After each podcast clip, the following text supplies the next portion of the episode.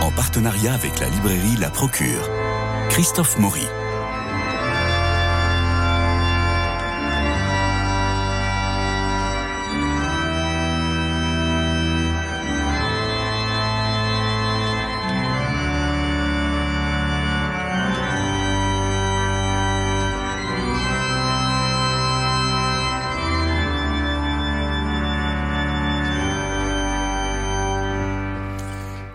Avec vous, Jean-François Rode et toute la procure en fondement de l'émission, nous allons parler de Gustave Martelet et avec vous, Gérard de Lavernay, puisque vous venez présenter le livre que vous avez euh, réalisé. J'ai très tôt été convaincu, repère d'une théologie existentielle, et c'est aux éditions jésuites. Alors, euh, Gustave Martelet, c'est une figure importante de la Compagnie de Jésus, voire de l'Église, euh, et aussi important, à mon avis, qu'un Varillon ou un Delibac. Euh, c'est une figure un peu oubliée. Il est mort en 2014. Il a enseigné à l'université grégorienne de Rome pratiquement toute sa vie, puis au Centre Sèvres à Paris. Il a participé au Concile Vatican II pour les chrétiens francophones d'Afrique. Et euh, il a cette phrase très très forte euh, parmi ses écrits sans transmission la religion ne serait qu'un mythe. Et on sent ce, cette, cette, cette, volonté, cet enthousiasme aussi euh, à transmettre euh, de façon euh, euh quasiment infatigable. Alors, Gérard de Lavernay, comment vous, parce que vous n'êtes pas jésuite, vous n'êtes pas prêtre, comment vous êtes penché sur la figure de de Monsieur de, du père Gustave Martelet mais écoutez, c'est une longue histoire, puisque euh, mes premiers contacts avec lui furent à la fin des années 60. Rapprochez-vous du micro, qu'on vous entende bien. À la fin des années 60, oui. au début des années 70, pour des raisons euh, personnelles, familiales, j'étais proche du père Théard de Chardin. Ah ben voilà la jonction. Il se trouve qu'à ce moment-là, j'étais à Lyon, le père Martelet était un membre du jury de thèse, d'ailleurs avec le père de Lubac, sur le père Théard, oui. dont on m'avait parlé, j'y étais allé, et ainsi a été mon premier contact. Ensuite, à Lyon, et il organisait des réunions pour les jeunes, dont moi, que j'étais alors, pour précisément présenter la pensée euh, du père Théard de Chardin, Chardin notamment ouais. le milieu divin. Et lorsque nous sommes venus à Paris, nous avons souhaité continuer le même exercice. Il n'a pas pu poursuivre totalement. Et à ce moment-là, je me suis greffé sur ses enseignements au Centre Sèvres.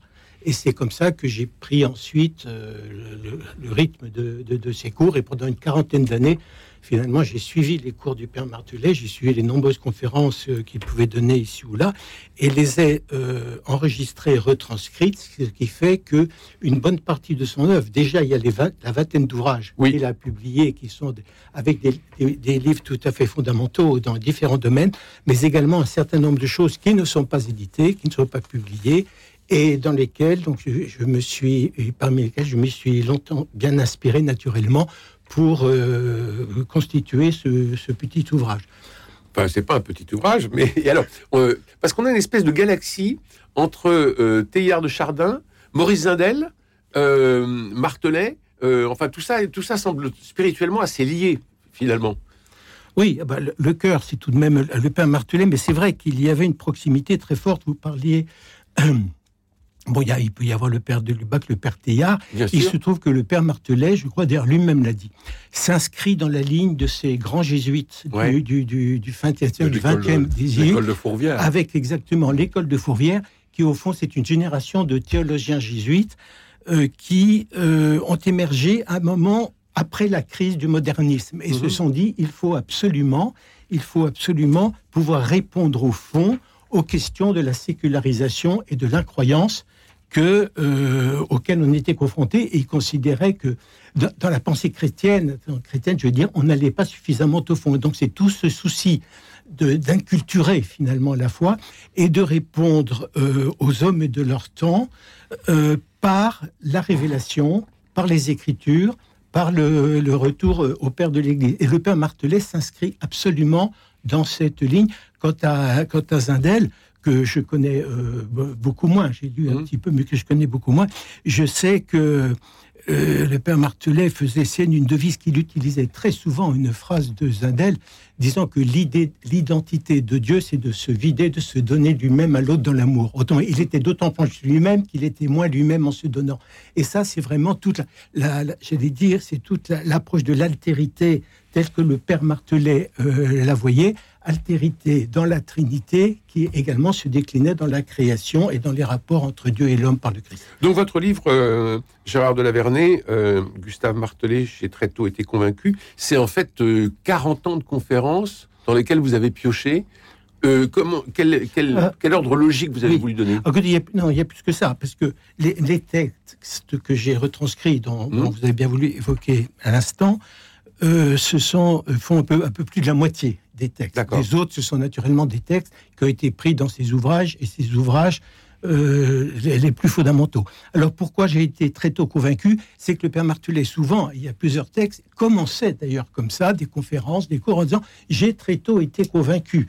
Alors que ce soit sur les rapports entre la foi et la culture, sur l'incarnation, sur, euh, le, sur, euh, par rapport Sur sa vocation. de doctrine de Et sur sa Jésus. vo- Oui, sur sa vocation. oui, oui, oui, tout à fait. Et donc, comme c'est un livre faisant parler le Père Martelet, je me suis dit, il faut qu'il y ait un titre en jeu, en quelque Oui. sorte. Et donc, été très tôt convaincu. Je crois que ça le, ça le, ça, ça le résumait résume bien, par- ouais. parfaitement bien.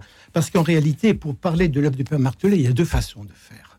De mon, point de vue, soit vous parlez de l'auteur, vous parlez de sa pensée avec tous les risques Mhm. euh, de, de, de la mutiler ou de la trahir, Oui, sauf à la maîtriser totalement. mais il est assez clair. Bon, mais ou alors vous faites parler l'auteur, c'est le parti qui, Oui. c'est le parti qui est, vous pris, pris. qui est pris ici, avec naturellement un choix de texte qui est euh, bon subjectif par la force des choses, mais avec, je crois, le double exigence de fidélité à la pensée. Et justement, comme dit qu'il parlait un petit peu de tout, c'est une pensée, une œuvre très décloisonnée, comme vous avez pu Mhm. voir. On parle, on parle de tout. Il y a il y a de la philosophie, de la science, de la théologie, de l'histoire, on parle de la ré- résurrection, de, De la la jeunesse de l'homme, etc. Oui. Donc on prend un petit peu tout. Mais je crois que lui, il avait une espèce de, de vision de théologie un petit peu globalisante, si vous voulez.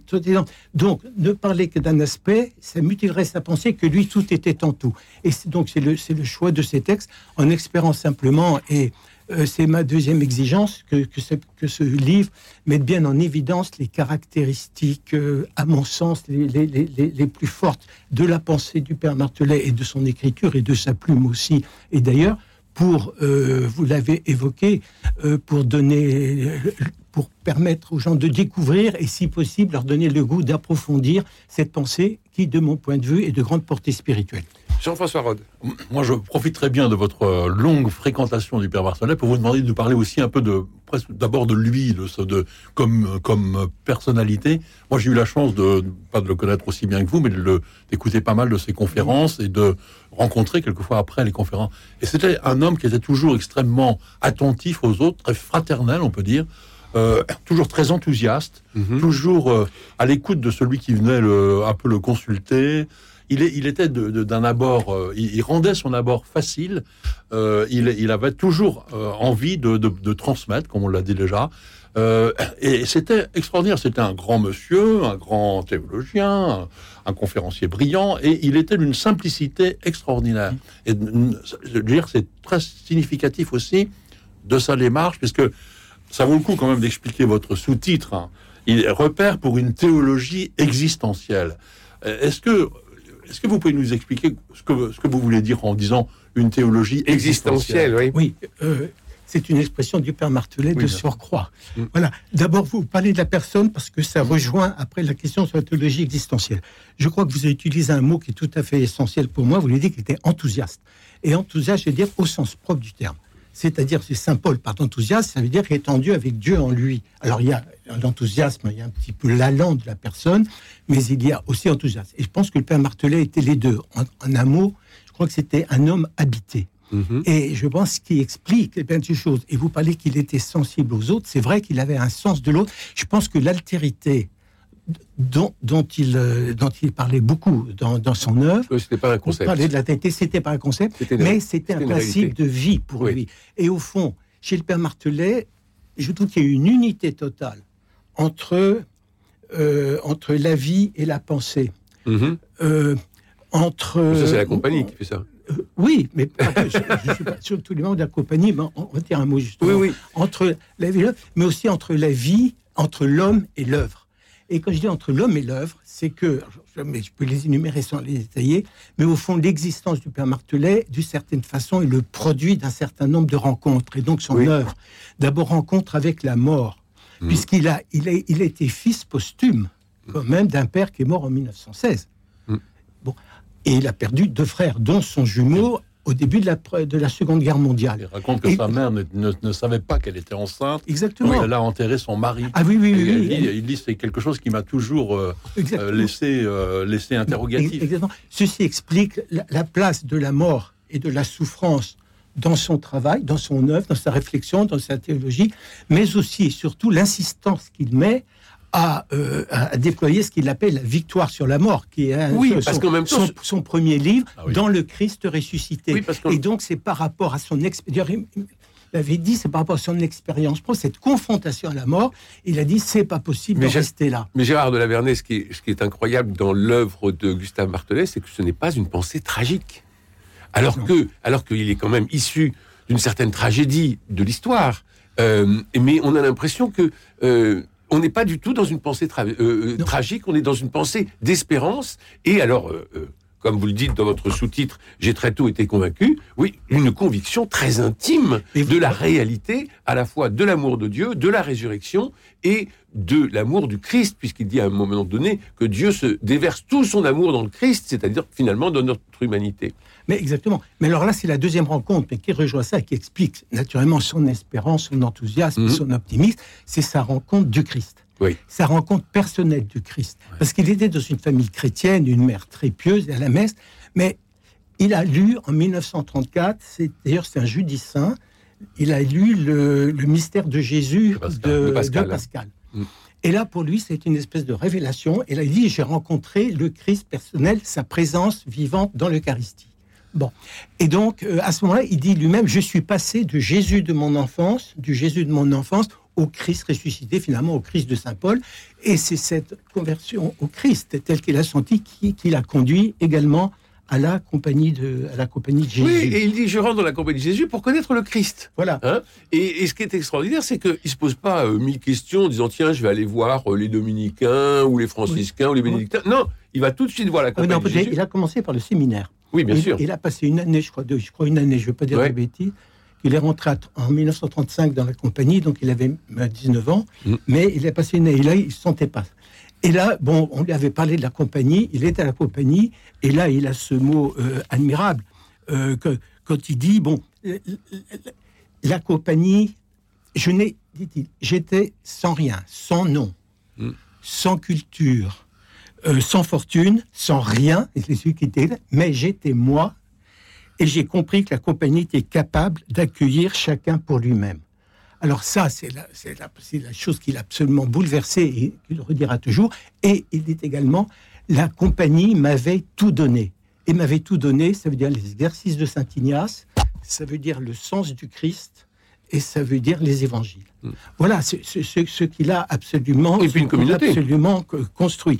Et bien entendu, surtout que comme il n'avait, pas de père, Oui. euh, par la force des choses, Il n'avait pas de famille. de- de famille. donc il l'a toujours pensé comme un bloc constitutif qui lui assurait une certaine stabilité, un certain fondement. C'est une espèce de seconde famille. euh, Oui, oui, fi- absolument. euh, finalement. Et donc, Et ça il, il doit. Tout à la compagnie et il, m'a- il a toujours été d'une extraordinaire euh, reconnaissance avec lui.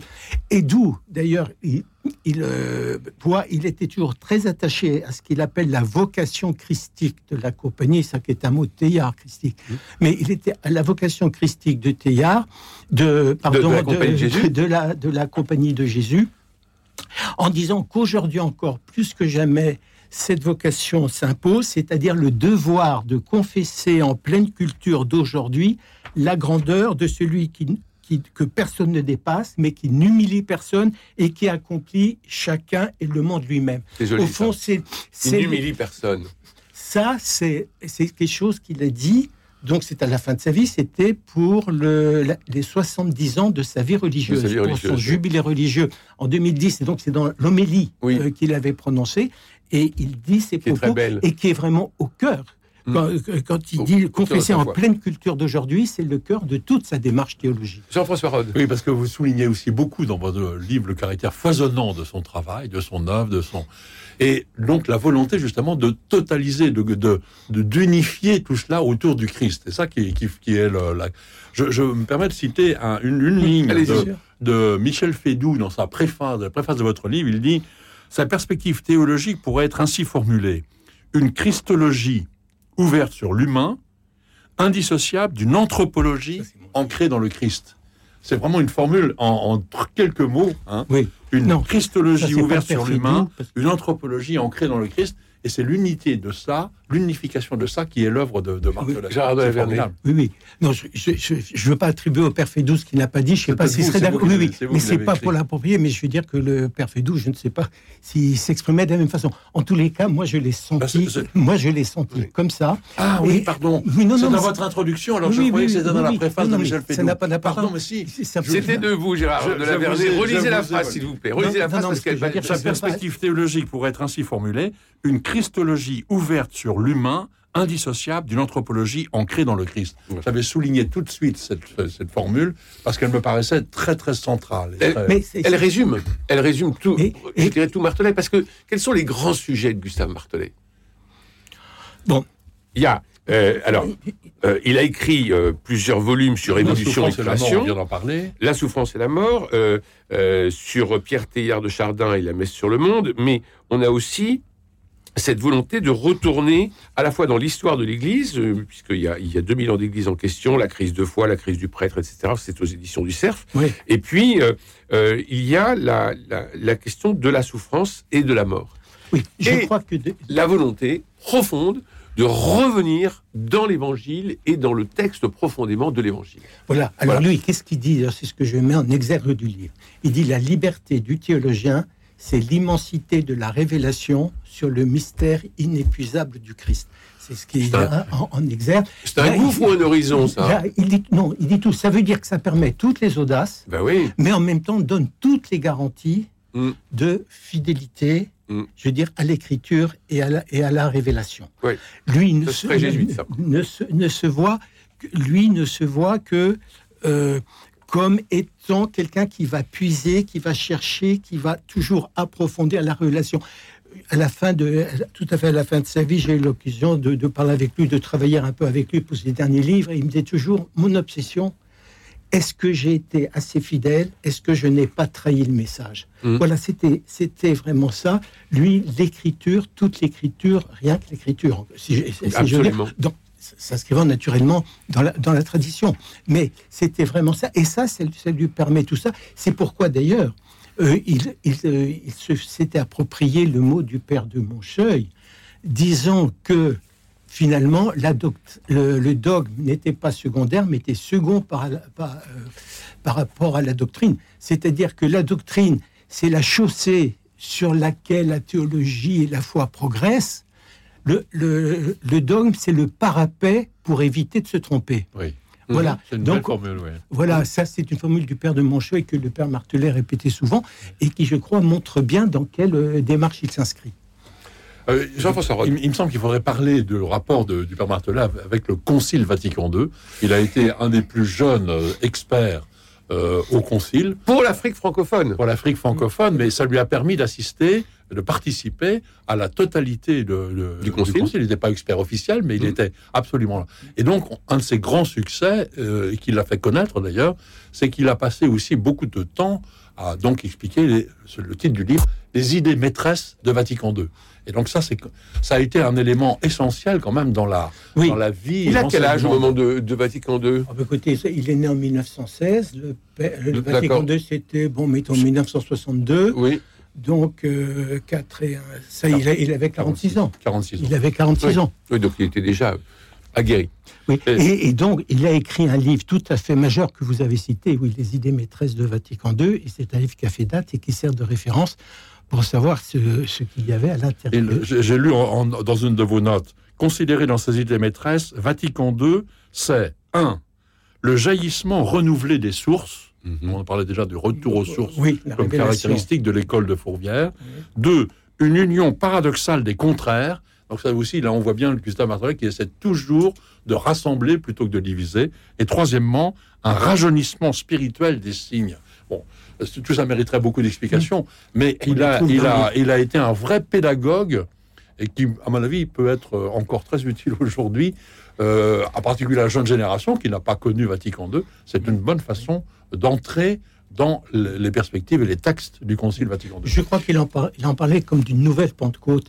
C'est qu'en fait, euh, euh, pour lui, n'est toujours indissociable par la personne du Christ. Pour lui, l'Église, c'est l'Église du Christ. C'est pas d'abord une institution, c'est pas d'abord une affaire C'est une de personne. de théologiens, Mm, mm. d'exégètes. C'est la, c'est la, pers- c'est- c'est- c'est la personne du Christ. À partir de ce, à partir de ce moment-là, euh, même fa- face au- à tous les déboires de l'Église, de l'Église, aux griefs qui, l'ont été faits- qui peuvent être faits légitimement à l'Église, Mhm. et même face à ces errements que le Père Martelem, avec beaucoup de lucidité, a, a su et pu dénoncer dans nombre il est, il est toujours resté, j'allais dire, d'un amour euh, total pour cette Église. Et tous les errements, les erreurs de l'Église, il en parlait joliment comme de la poussière sur la robe du Christ. Oh, c'est joli. Donc à lire absolument, j'ai très tôt été convaincu de Gustave Martelet, présenté par vous, Gérard de Lavernay. Et maintenant, les présentations de livres que vous avez glanés sur les tables de la procure, Jean-François Rode. Alors, je voudrais reparler d'un d'un homme formidable, d'un philosophe, Jean-Louis Chrétien, Ah bah qui est oui. mort euh, récemment, et qui, est, euh, qui a laissé une œuvre très importante. Et aujourd'hui, on a la chance, toujours aux éditions de Minuit, euh, d'avoir des textes réunis et présentés par Jérôme Laurent sous le titre Paroles et poésie. Alors, je ne vais pas dire que Jean-Louis Chrétien est un, est un lecteur, un auteur facile à lire, pas du Mhm, tout. mhm. C'est un auteur, comment dire, exigeant. Il est extrêmement clair, mais il faut, il faut s'y mettre. Mhm. Euh, c'est un philosophe de, il, il réfléchit le- au- le- sur les concepts les plus importants, les plus, les plus ténus presque. Qu'est-ce que c'est que la fragilité? Là, il réfléchit sur ce que c'est que la parole et la poésie. Si j'avais deux secondes, je pourrais dire un peu comment il écrit. Est-ce que j'ai deux secondes? Vous avez 15 secondes. Qu'est-ce que c'est la lecture? À la question, à cette question, la réponse n'est pas simple. D'une part, il semble que la lecture forme la seule véritable métampsychose, selon laquelle nous circulons librement dans l'espace et le temps, entrant dans le sanctuaire le plus intime de la pensée des autres, vivant d'autres vies que la nôtre. Mais c'est aussi, d'autre part, toutes ces paroles gelées, endormies, pétrifiées, immobiles, sur un papier qui jaunit et s'altère, etc. C'est une, écriture très, euh, très simple et surtout une culture exceptionnelle. Il a tout lu et il cite très très bien les, auteurs. euh, et je, souvent, il éclaire donc sa pensée par cette citation, mais moi j'ai souvent fait l'expérience que la citation qu'il donnait faisait comprendre très bien l'auteur qu'il cherchait. Donc, je signale vraiment cette œuvre importante de Jean-Louis Chrétien, en particulier donc à partir de ce dernier livre, Paroles et poésie, aux éditions de Minuit. Ok, un autre livre? Un autre livre que j'ai, euh, qui, qui a date de quelques mois, je l'ai laissé passer et j'ai eu un, un scrupule en le retrouvant dans ma bibliothèque, un livre de Michel Kennel, qui s'appelle Paul et l'agir chrétien, chez Mediaspol. Michel Kennel est un, un oratorien, il est un bibliste, il a été euh, patron de l'Université catholique de Lyon, euh, il continue toujours à écrire, et c'est un grand spécialiste de Saint Paul, un des meilleurs que nous ayons. Et là, il fait un, un livre euh, pour, comme souvent, rectifier la mauvaise idée que nous avons de Paul. Alors ça, on en parlera la semaine prochaine, parce qu'il va y avoir débat autour de Paul de Tarse. hein. Et là, il dit, il dit un peu, il cite une phrase un peu drôle qu'il dit. beaucoup de gens disent que la, la conversion de saint Paul a donné un chrétien de plus, mais n'a pas enlevé un, n'a pas fait un pharisien de moins. Donc on considère souvent que saint Paul est d'abord quelqu'un de, de l'obéissance au commandement. Il montre évidemment que c'est pas du tout ça. Il reprend tous ces textes. C'est magnifique. c'est Paul et l'agir chrétien, une morale sans commandement. Point d'interrogation. C'est de Michel Kennel chez Mediaspol.